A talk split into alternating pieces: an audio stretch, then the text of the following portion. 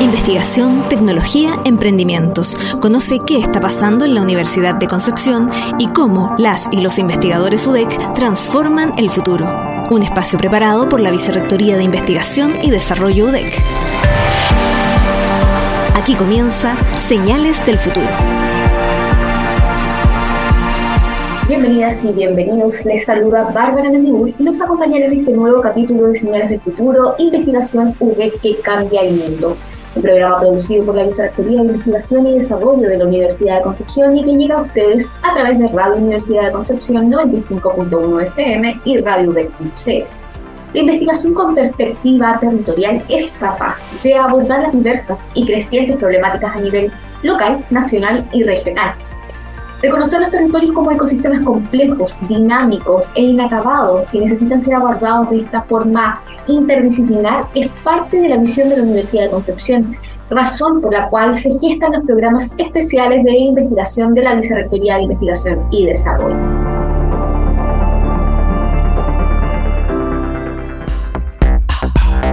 Como comentamos al principio del capítulo de hoy, hablaremos de los programas especiales de investigación de la Vicerrectoría de Investigación y Desarrollo.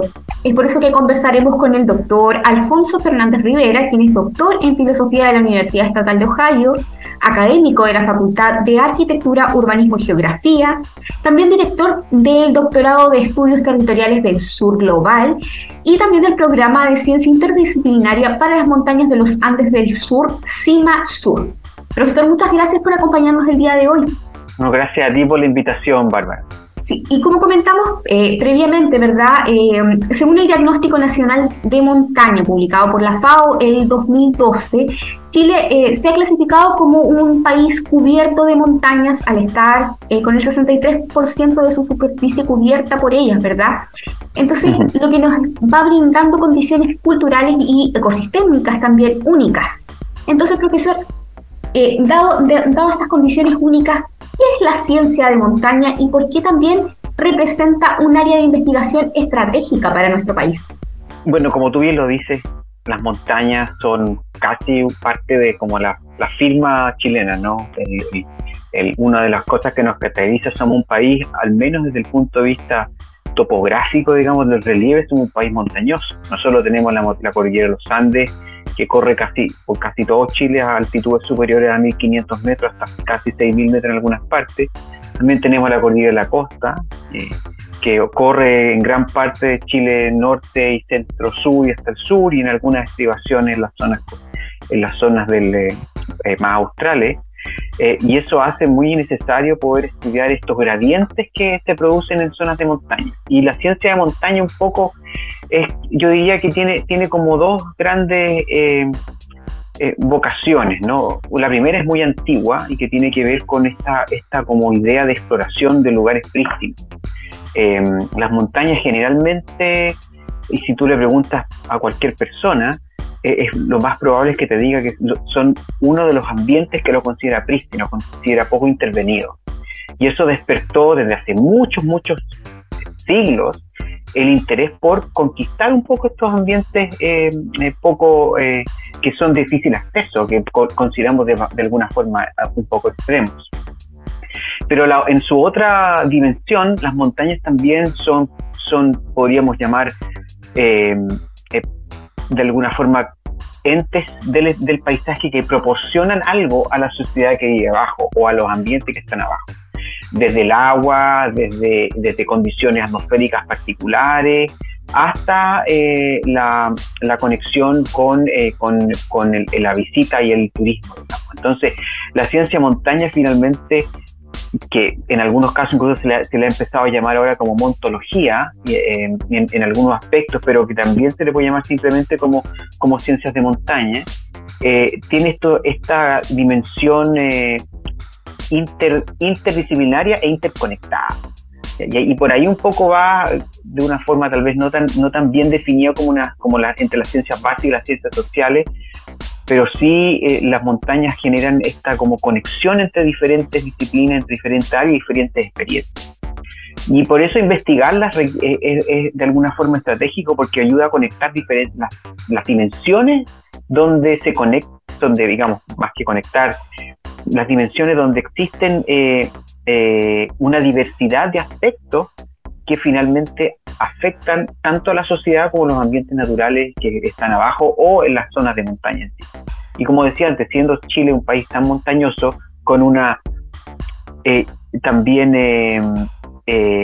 paradoja, ¿no? Un, país muy montañoso en términos físicos, pero muy poco montañoso en, términos de su disfrute. No mucha gente va a la montaña. Requiere, genera esta como interés en poder entender cómo se relacionan cierto las montañas en, en, nuestro país y a nivel global también, porque también somos un ejemplo a nivel global en términos de montaña. Claro, por supuesto, pensando en que tenemos una geografía tan, tan accidentada, ¿verdad? Cómo la, la sociedad se va adaptando a, esta, este, al territorio que le toca habitar y es verdad, o sea, no, no hay mucho disfrute de, de estas grandes oportunidades que tenemos con las montañas.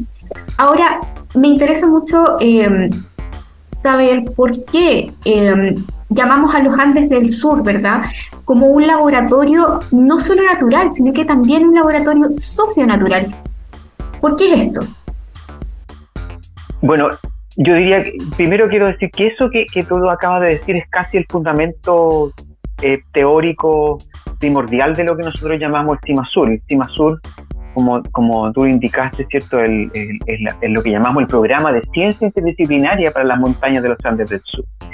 Y nosotros creemos, eh, y teniendo esto un, grupo que es bastante, al, menos ahora multidisciplinario, todavía no trabajamos tanto en conjunto como para poder hacerlo interdisciplinario, esa es la idea, digamos, eh, de diferentes ámbitos, de ciencias sociales, eh, ciencias naturales, etcétera hemos, hemos pensado en que esta zona tiene particulares características eh, sociales y naturales que lo hacen diferente a otras partes del mundo y yo diría casi único. Que, y esto es algo que tal vez uno escucha siempre, ¿ah? vamos a estudiar este paisaje porque es único, pero realmente hay cosas bastante únicas de esta zona. Y si quiere partimos, por ejemplo, con temas naturales. En temas naturales hay uno, cuando por ejemplo observa la, la cordillera de la costa, la cordillera de los Andes, eh, uno siempre tiene esta idea de un frontón gigante de montañas, ¿no? Pero resulta que entre aproximadamente la latitud o la, zona donde está Rancagua, los Andes de Rancagua, hasta los Andes de, la Araucanía, se produce uno de los gradientes de altitud o descenso de altitud más grandes del planeta. O sea, pasamos de una zona que en promedio tiene alturas superiores a los 4.000 metros en el norte de, de la cordillera, en la cordillera Rancagua hasta el norte, a zonas que tienen promedio casi 2.000 metros. Y esa diferencia de 2.000 metros en promedio, si, uno, si tú, cualquiera que te puede estar escuchando, si alguna vez conduce de Santiago a, a Puerto Montt y siempre mirando la montaña, que es nuestra, como casi nuestro punto de orientación, ¿no? Por la Panamericana, va a ir viendo cómo descienden las alturas y tú vas viendo cómo sales, por ejemplo, de, de Santiago, San José de Maipo, ves las montañas, vas cruzando por Rancagua y ves el volcán Palomo y vas yéndote hacia el sur y de repente llegas a los Nevados Chillán, los Nevados Chillán, claro, son grandes, pero no son tan altos.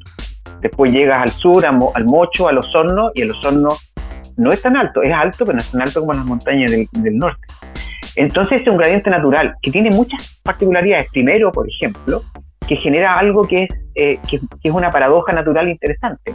Los glaciares, que nos cubren gran, parte de las montañas de Chile, en menos en esta parte tienden a ser en esta zona entre Rancagua y casi un poco al norte de Coyhaique, ¿ya? más al norte de Coyhaique, tienden a ser glaciares pequeños, particularmente hasta Puerto Montt, glaciares muy pequeños para la cantidad de nieve que pueden eh, recibir en el invierno y son pequeños comparados con los glaciares, del, por ejemplo, de, Santiago. Y es un resultado neto o fundamental del el tamaño de la altura de, de esta zona, donde la altura limita un poco el, tamaño de estos glaciares. Por ejemplo, los glaciares nuestros aquí de la zona de Ñuble y, del Biobío son del tamaño de lo que llamamos glaciares tropicales, que son bastante pequeños y generosos. Eso desde el punto de vista natural es un ejemplo y genera otras dinámicas atmosféricas, etcétera, que son bastante particulares. Y desde el punto de vista eh, social, digamos, también hace que hacia los Andes del Sur las montañas se hagan, eh, tengan una diferente accesibilidad y mirada de las personas.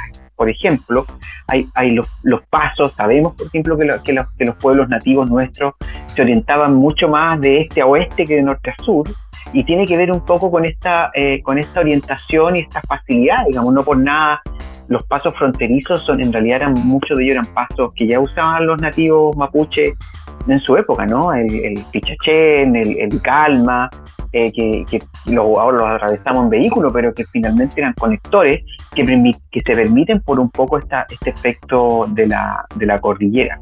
Entonces estas dinámicas socionaturales que además se mezclan con otras cosas, un paisaje bastante volcánico en, esta zona, eh, de mucha, eh, mucha vivencia, digamos, gente que vive cerca de las montañas más que en otras partes, eh, pero también de mucho de mucha aislación, ¿no? hay mucha gente que en estas zonas, por ejemplo, las cordilleras de la región de los ríos, en la misma cordillera que está lo que antiguamente llamábamos Chiloé continental, mucha gente aislada, a pesar de estar cerca de más o menos ciudades relativamente grandes como Puerto Montt.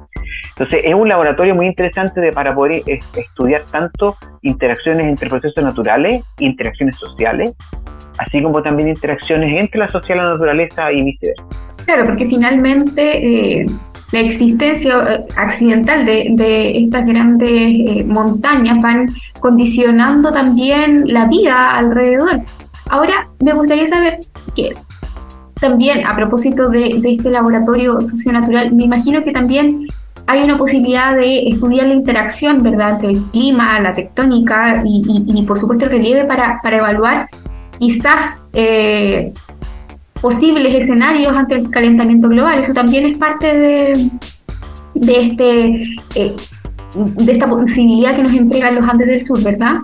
Sí, sí, exactamente. Y, y un poco vinculándolo con lo que te conversaba recién, eh, el hecho de esta tremenda diferencia, este gradiente, este cambio de altura en las montañas hace que nuestros glaciares y nuestra nieve eh, estacional sea mucho más sensible al cambio climático que zonas más al norte. O sea, piensa solamente, y, esto probablemente la gente que, que, escuche lo va a tener bastante claro, si uno va a Parillones, Santiago, va a ver glaciares bastante grandes, relativamente grandes. Y aquí nuestros glaciares son mucho más pequeños, y su, y su sensibilidad al clima es mucho mayor.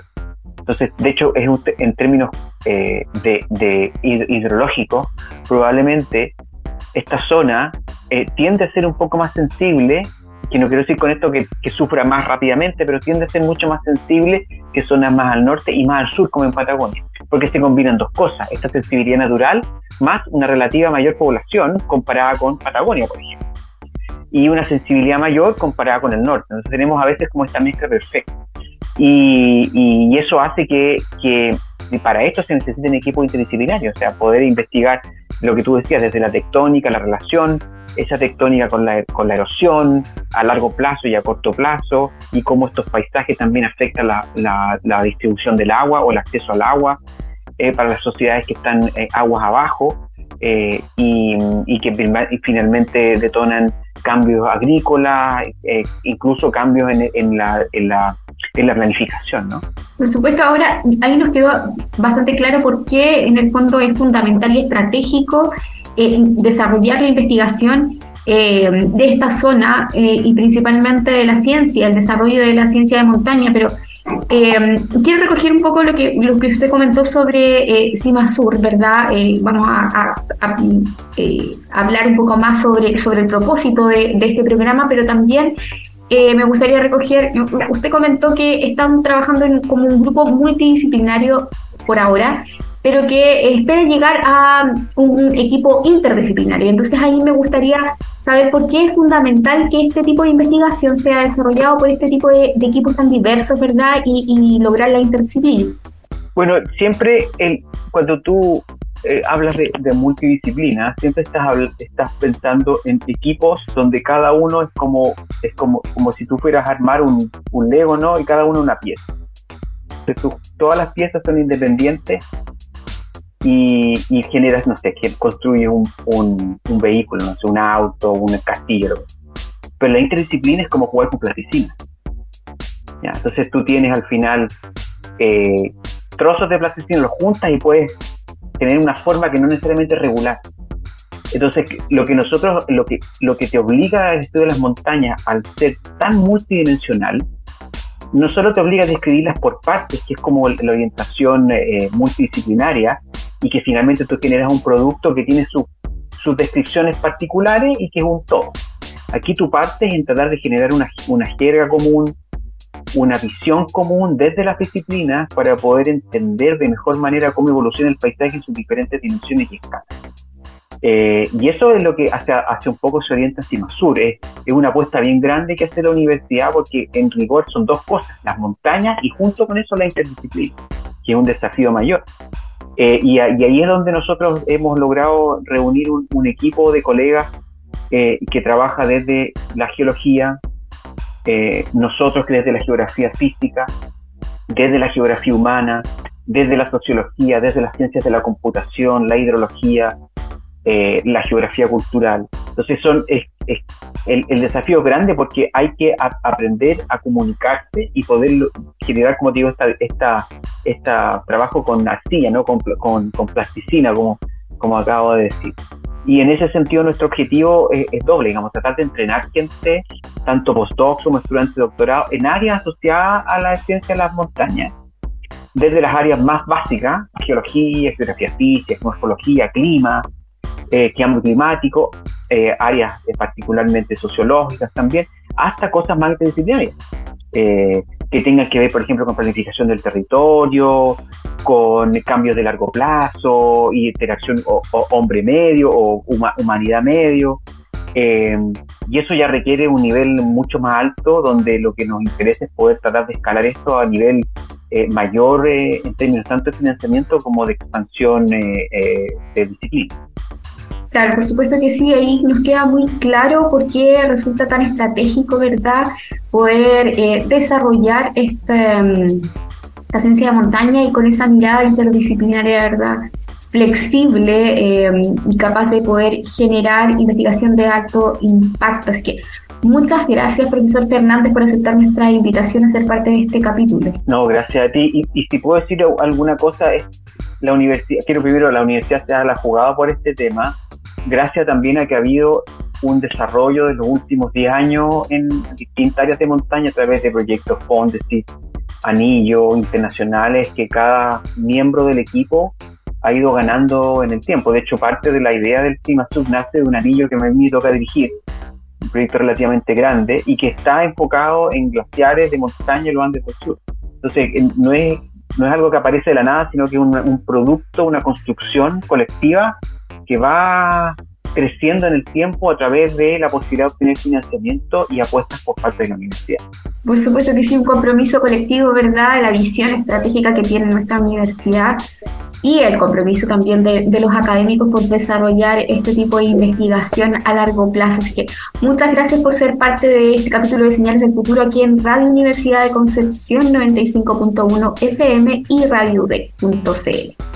Ahora nos vamos a un pequeño corte comercial y vamos a volver enseguida.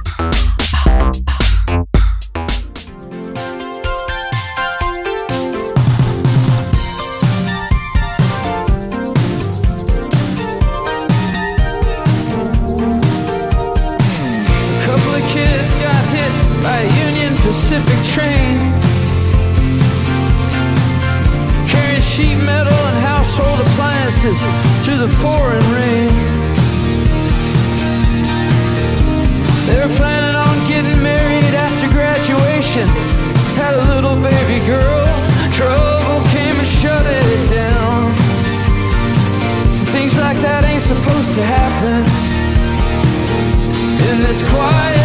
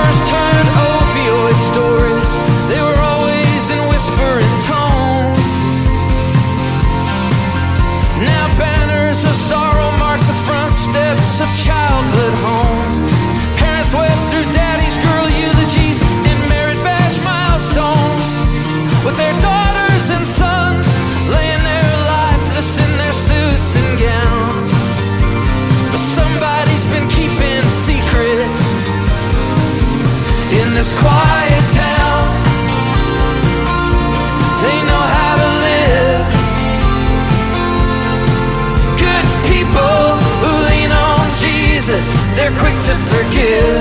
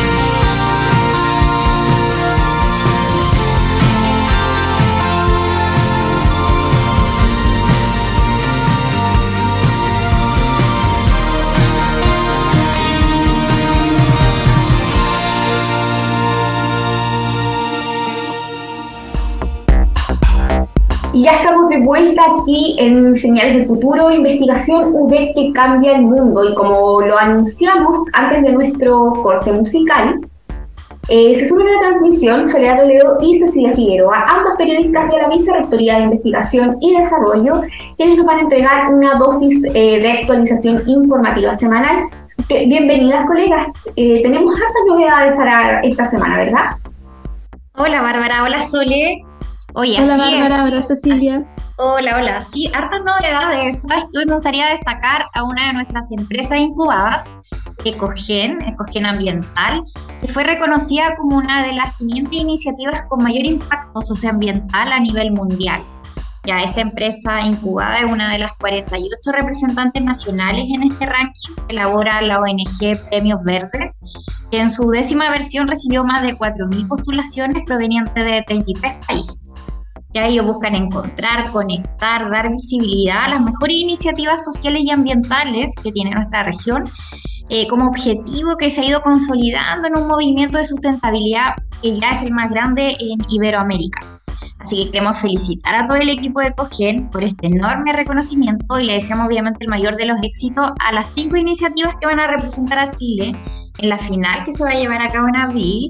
Así que felicitamos a AIMA, a Bosco, SIC, Bloops y Fotio, que son la- no- nuestros representantes chilenos, ¿verdad?, en este movimiento a nivel mundial. Así que muchas felicidades, en especial para Ecogen Ambiental. Ellos tienen su sede aquí en Concepción, así que de Concepción ahí al mundo representándonos en este importante eh, premio a nivel mundial. Tremendo reconocimiento, ¿verdad?, para esta empresa incubada. Entonces, eh, un orgullo para nuestra universidad, ¿verdad?, que también tiene un gran foco en el área de la sustentabilidad. Así que, fantástico, felices nosotros como institución de ver este, estos tremendos logros y reconocimientos, sobre todo pensando que desde región ahí nos están representando muy bien eh, a nivel mundial, ¿verdad? Por eso son destacados. Soledad, también tenemos eh, novedades eh, en, el- en la vicerrectoría, ¿verdad? Hola Bárbara, efectivamente tenemos que contarles que la semana pasada, el día lunes de la semana pasada, se dieron a conocer los resultados del Fondo Irregular 2023. Eh, en esta oportunidad son 42 las investigadoras e investigadores de esta casa de estudios que fueron seleccionados por esta, que es una de las principales líneas de financiamiento del país, administrada por la Agencia Nacional de Investigación y Desarrollo, la ANID. Y eh, lo importante de, esta, convocatoria es que la universidad obtuvo el tercer lugar nacional en las adjudicaciones en este importante fondo. Eh, estas 42, 42 proyectos significan una, un incremento con respecto a las eh, adjudicaciones que hemos estado recibiendo el año pasado. De hecho, fueron solo 34. Este año pasamos a, eh, a 42 y también significa una, un aumento en la tasa de adjudicación con respecto a la cantidad de proyectos que se presentan y la cantidad de proyectos que se seleccionan finalmente. Eh, también pasamos de 28,3% que tuvimos el año 2022 a un 36,8% en esta oportunidad. Así es que al respecto, el doctor Ronald Meniken-Sid, quien es eh, director de investigación y creación artística de la UDEC, comentó que este resultado ratifica una vez más el compromiso y la vigencia de los investigadores e investigadoras en el ámbito nacional e internacional, pues han superado altos estándares de calificación en términos de currículum y de calidad de las propuestas de investigación. Eh, recordemos que el Fondo Irregular busca promover la investigación de base científico-tecnológica en diversas áreas del conocimiento eh, mediante el financiamiento de proyectos de investigación individual de excelencia que se orientan a la producción de nuevo conocimiento. Este año, como les decía, estas 42 propuestas eh, están repartidas dentro de la universidad en las más distintas áreas del conocimiento partiendo, por ejemplo, por antropología y arqueología, astronomía y astrofísica, biología, educación, eh, educación eh, en general, educación superior, física teórica y experimental, geografía y urbanismo, historia, ingeniería, interdisciplinas, lingüística, literatura y filología, matemáticas, psicología, química y sociología para que estemos muy contentos porque efectivamente la universidad sigue mostrando la diversidad de conocimiento que se investiga en, en, esta, en este tremendo centro de investigación que tenemos que es la Universidad de Concepción. Tremendo orgullo nuevamente para nuestra institución, ¿verdad? Conocer los resultados de este gran concurso que nos posiciona a nivel nacional, ¿verdad? Como el gran, eh, la gran productora de conocimiento que somos pero parece que tenemos, eh, seguimos con buenas noticias, parece que hay convocatorias abiertas, me gustaría saber un poco más, eh, Cecilia. Sí, Bárbara, quiero aquí también dejar eh, la noticia de que se extendió el plazo para postular al programa Conectadas, que ya habíamos hablado en programas anteriores, ¿verdad? Que es un programa que proviene de una línea vitaliza de Corfo, que se adjudicó en la Universidad de Concepción y que está dirigido a emprendedoras científico-tecnológicas de las regiones de Ñuble y de Biobío. el nombre de la convocatoria es Conectadas, Empoderando Emprendedoras Tecnológicas y se extendió el plazo hasta el 26 de febrero. Así es que considerando que hay muchas personas que están de vacaciones, tienen varias semanas más para poder postular, Toda la información se encuentra en la página web incubaudec.cl, pero haciendo un resumen, este programa va a apoyar a 40 emprendedoras que tengan una base científica, tecnológica, que sean de Ñuble Bio Bio y que quieran desarrollar o empaquetar ¿verdad? una metodología de trabajo que les permita consolidar redes de apoyo tan necesario hoy día para emprender, compartir experiencias, conocimiento, impulsar obviamente el emprendimiento colaborativo y en red. Entonces los requisitos son muy simples. Primero, obviamente ser mujer, estar desarrollando un emprendimiento de base científico-tecnológica. Pueden postular personas naturales o jurídicas. Si son jurídicas, tienen que estar lideradas por mujeres. Tienen que tener domicilio en Ñuble o Bio Bio y no tienen que tener ventas en los últimos 12 meses. Y si las tienen, estas tienen que ser menores a 2.400 UF en estos últimos 12 meses. Ya todos los requisitos, las bases que está necesario leer antes de postular están en la página web de Incuba, también lo encuentran en nuestras redes sociales. Ahí pueden revisar las etapas del programa, que como comenté, toda la postulación va a ser durante febrero, así que ya en marzo comienza este programa con actividad de networking, con programas formativos, focus group, una serie de actividades para trabajar en red. Así que dejamos la invitación ahí a todas esas mujeres emprendedoras tecnológicas que nos puedan estar escuchando. Así es, entonces ahí tenemos todo febrero para poder postular, ¿verdad? Y comenzar un semestre, ¿verdad? Cargadísimo con, eh, con conectadas en, eh, para poder seguir potenciando ¿verdad? estos emprendimientos de tipo tecnológico eh, liderados por mujeres. Pero tenemos otra convocatoria también eh, para mujeres, eh, ahí Soledad nos va a contar un poquito más. Efectivamente, la invitación en este momento la está haciendo la macrozona centro-sur de la mm, Ceremi de Ciencias, quien invita a las mujeres también a, postular a una convocatoria que está abierta hasta el 23 de febrero. Se trata de un reconocimiento a las investigadoras jóvenes, eh, específicamente en cambio climático. Y como les decía, la postulación está abierta hasta el 23 de febrero. los resultados, por supuesto, se van a entregar el 8 de marzo, que es el Día Internacional de la Mujer.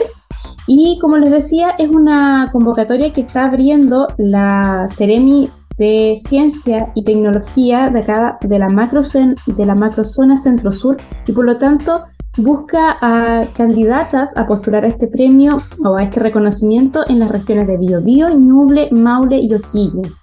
Eh, va a ser destacada una profesional por cada una de estas regiones y por lo tanto, la, invitación es a que todas las investigadoras jóvenes de nuestra universidad puedan participar. Eh, más información y consultas se debe escribir a centrosur.minciencia.gov.cl. Eh, les repito, centrosur.minciencia.gov.cl para que puedan enviar sus consultas y sus postulaciones.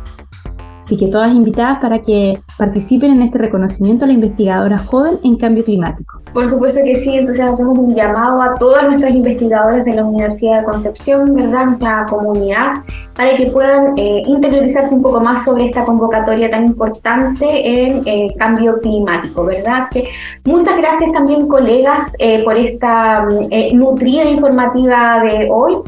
Eh, y nos quedamos ahora con un corte musical y a continuación seguimos con nuestras entrevistas del día de hoy.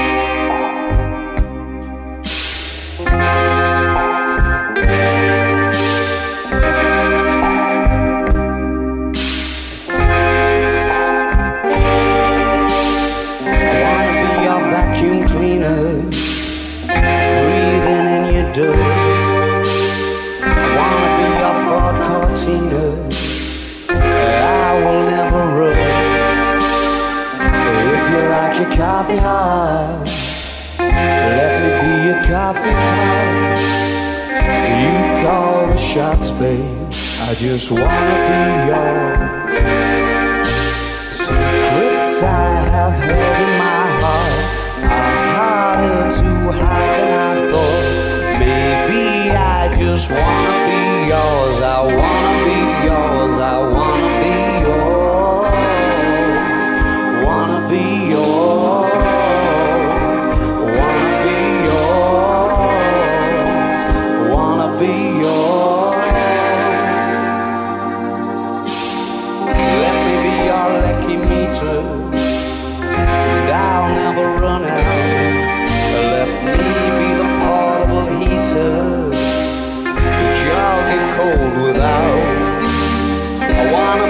setting lotion.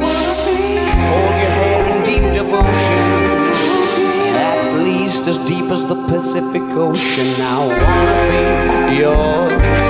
Oh, secrets I have held in my heart are harder to hide than I thought. Maybe I just wanna be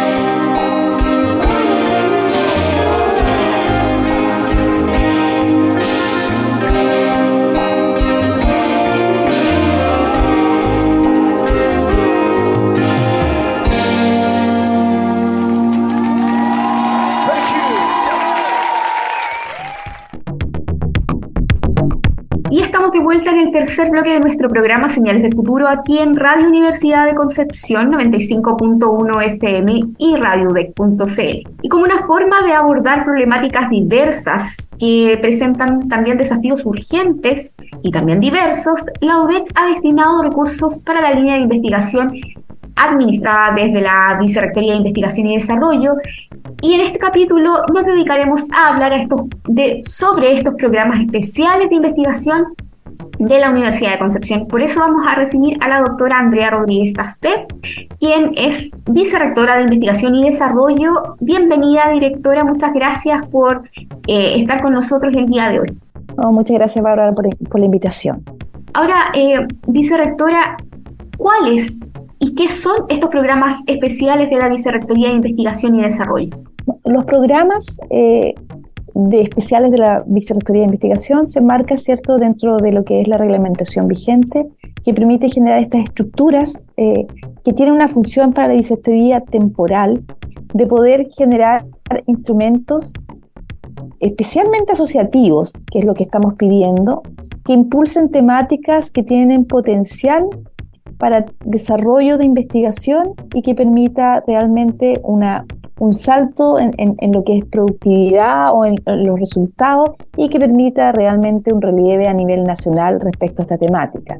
Eh, nosotros tenemos desde, desde el 2018, eh, hemos creado eh, principalmente cuatro programas. Tenemos los tres primeros que se crearon en el, primero, el primer ciclo de nuestro periodo, digamos, administrativo, y se crearon los programas que eran de ciencia antártica y subantártica, el, el programa también eh, de neurociencia, psiquiatría y salud mental, y tenemos el, tercer programa que tiene que ver con desarrollo, ¿cierto? Con el, el programa Latino, Desarrollo Latinoamericano.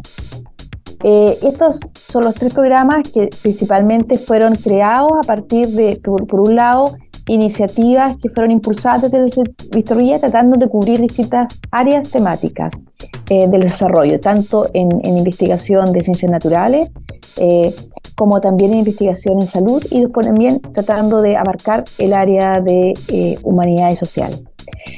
Recientemente, y, como fruto de una iniciativa de un grupo de académicos desde Chillán y de Concepción, se levantó un nuevo programa, que es un programa eh, interdisciplinario de estudios de montaña en, el sur Andes, que tiene también eh, la idea de poder potenciar la investigación en esa temática, abarcando no solamente la parte física del estudio de la montaña, sino que también las partes socioculturales asociadas al emplazamiento ¿ya?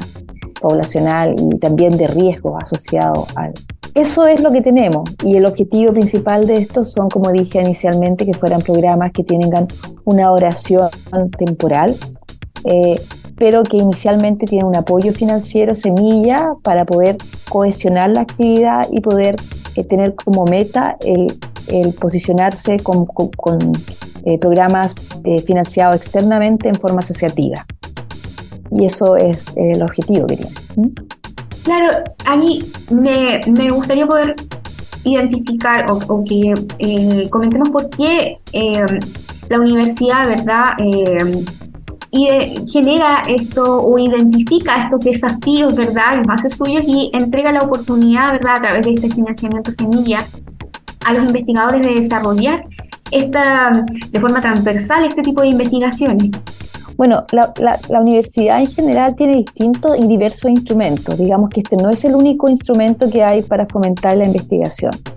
Sin embargo, creemos que tenemos que actuar en forma proactiva y no solamente pasiva, sino proactiva en poder levantar temáticas y, en función, digamos, de, lo que uno ve de la temática nacional, pero también eh, a partir de las capacidades que se vislumbran en la universidad, que son diferenciadoras. Entonces, por ejemplo, eh, cuando se planteó el tema de Antártica y Subantártica, nace también por una iniciativa que viene incluso del INACH, que nos hace ver y nos releva que la Universidad de Concepción tenía una capacidad que sobresale a nivel nacional en esa temática. Y por lo tanto, se invita a los, investigadores a presentar una propuesta que permitiera, digamos, enlazar este, estas capacidades y poder de esa forma concretar iniciativas que pudieran levantar recursos asociativos externos.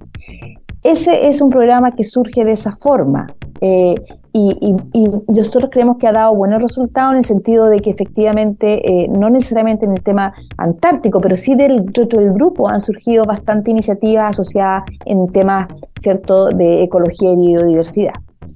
Los otros programas surgen eh, también en forma similar, pero también en, por ejemplo, en el caso de, desarrollo latinoamericano, que ha sido muy, muy, ha tenido muy buenos resultados, el CIDESAL, eh, es, un, es, un, programa que surge efectivamente de la vicerrectoría tratando de impulsar la investigación en temática de ciencias sociales y humanidades, que en forma eh, integrada se veía un poquito más eh, disminuida en cuanto a programas asociativos mayores. ¿ah?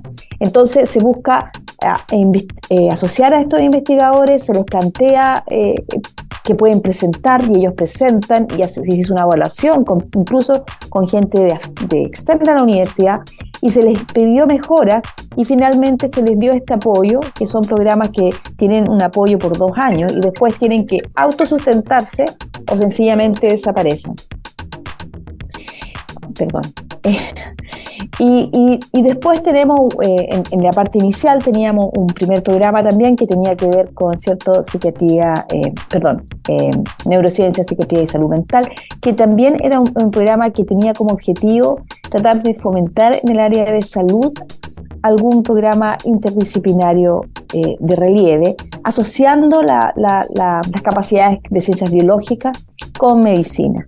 Entonces, porque apostamos a que eso permite también levantar capacidades eh, y no solamente trabajo individual. Yo quiero enfatizar que, la visión de estos programas es una visión asociada a un programa interdisciplinario y no programas individuales. Y esa es la diferenciación respecto a otros instrumentos que tenemos. ¿Mm? Sí, ahí me quiero colgar un poquito de, su última declaración porque es, relevante, ¿verdad? Eh, ir dejando un poco los equipos multidisciplinarios de lado para trabajar en torno a la interdisciplinariedad para poder abordar estos desafíos que identifica la universidad, no solo a través de sus capacidades, sino que también en respuesta al territorio, ¿verdad?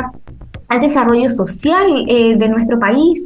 Entonces, eh, ¿de qué forma la universidad apuesta por, esta, por este trabajo interdisciplinario más allá de, la, de lo multidisciplinario de los equipos? O sea, la verdad es que la, interdisciplina es un paso más allá de la multidisciplina, no es juntar distintas disciplinas, sino que efectivamente integrar visiones respecto a un problema, en torno a un problema, ¿cierto? Entonces es un nivel de integración mayor, diría, ¿ya? No es como que yo tenga un problema y le digo, ya, esta parte me la hace usted con su disciplina, esta otra parte me la hace usted, para decirlo en forma bastante simple, ¿cierto? Lo que estamos tomando es un problema donde pedimos que en forma conjunta, dos personas de distintas disciplinas vean el problema, intercambien visiones y apuesten a un trabajo de solución en conjunto. Ahora, eh, la universidad está apostando por esto y no solamente con estos programas. Eh, hay que recordar que la universidad postuló al financiamiento del Ministerio de Educación para un trabajo de interdisciplina en temas de formación y de temas de investigación, entendiendo que estas dos dimensiones de la universidad, y por qué no incluirlo, la, vinculación, son eh, eh, dimensiones que se interrelacionan altamente. Y entonces en ese enfoque, la universidad está poniendo esfuerzos para eh, encontrar oportunidades de interdisciplina. Entendemos que la interdisciplina, por un lado, se hace presente cuando uno presenta problemas complejos o temáticas complejas que requieren visiones distintas. Esto no quiere decir que vamos a dejar la disciplina, porque para que haya interdisciplina tiene que haber disciplina, Entonces, el tema aquí es que no queremos descuidar una cosa, sino fortalecer lo que tenemos con una mirada que vaya en la integración de distintas miradas para solucionar problemas más complejos. Así que la universidad está apostando a eso eh, en forma sistemática y este UCO de interdisciplina está llevando un año y ha sido muy bien evaluado desde el Ministerio de Educación. ¿Mm? Por supuesto que sí, entonces, ¿de qué forma eh, a través de, este UCO también se proyecta la vicerrectoría y, verdad la universidad eh, para el futuro, ¿verdad? ¿Qué, otros, eh, ¿Qué otras áreas podrían trabajarse, ¿verdad?, desde la interdisciplina en el futuro? Bueno, es difícil decirlo porque, porque existen eh, eh, muchos temas probablemente que pueden aparecer y, yo no quiero atribuirme la, visión completa de lo que puede pasar, digamos. Eh, hay temáticas que se pueden abordar en forma eh, muy transversal. Por ejemplo, la universidad ya ha puesto eh, un énfasis en las temáticas que le llamamos en el programa de, no tenemos un programa todavía institucionalizado, pero estamos pensando en algo de océano y maritorio. Y por decir eso es por porque la universidad tiene fuertes capacidades en investigación oceanográfica, pero el tema de océano y maritorio no es solamente oceanografía, hay temas territoriales, está todo el tema de cierto eh, infraestructura portuaria asociada, logística, eh, desarrollo urbano, costero, obviamente lo que es economía de recursos naturales, el desarrollo de acuicultura y pesquería, el estudio de la sonografía profunda, los riesgos naturales asociados.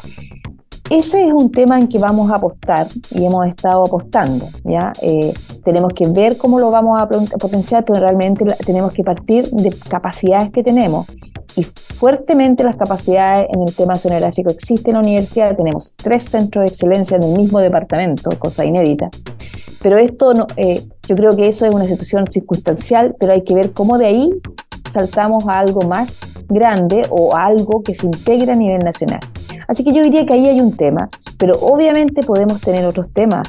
Eh, tenemos temas de salud que son súper importantes. Nosotros estamos haciendo esfuerzos eh, por apoyar iniciativas, por ejemplo, en el ámbito de cáncer. Yo creo que esa es otra temática donde tenemos visiones que tienen que ser no solo la parte de médica, sino que la parte de ciencias biológicas, la parte de farmacia, la parte de vía saludable, la parte incluso ingeniería, ¿por qué no decirlo? De estudios genéticos. Eh, entonces, yo creo que ahí son temáticas que son tan relevantes que van más allá de una visión individual. Y esas son apuestas que por lo menos puedo mencionar ahora, pero sin descuidar por eso otras temáticas que nos parezcan más interesantes en el futuro o, al menos tan interesantes como las que estamos viendo. Claro, por supuesto que sí, vicerectora, muchas gracias por esta interesante reflexión sobre la colaboración, ¿verdad? Sobre la interdisciplina para la resolución de estos grandes desafíos eh, sociales y globales que, a los que nos vamos a ver enfrentados prontamente. muchas gracias por aceptar nuestra invitación a ser parte de este capítulo de Señales del Futuro. No, muchas gracias a ti por reflexionar sobre estas temáticas y, y comunicarlo y hacer difusión de lo que estamos haciendo. Muchas gracias.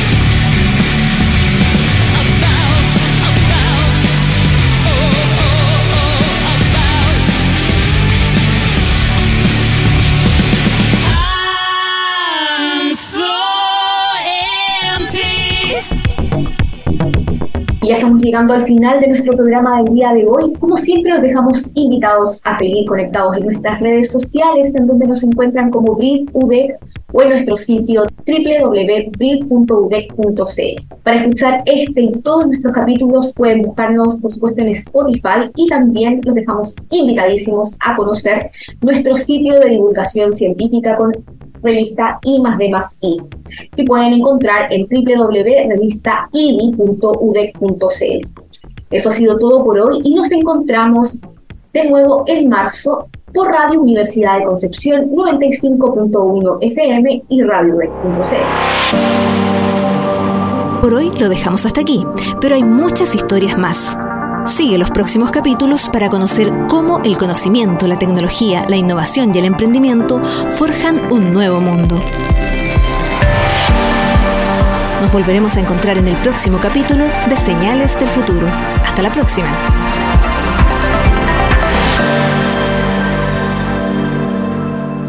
Señales del Futuro es un espacio producido por la Vicerrectoría de Investigación y Desarrollo de la Universidad de Concepción.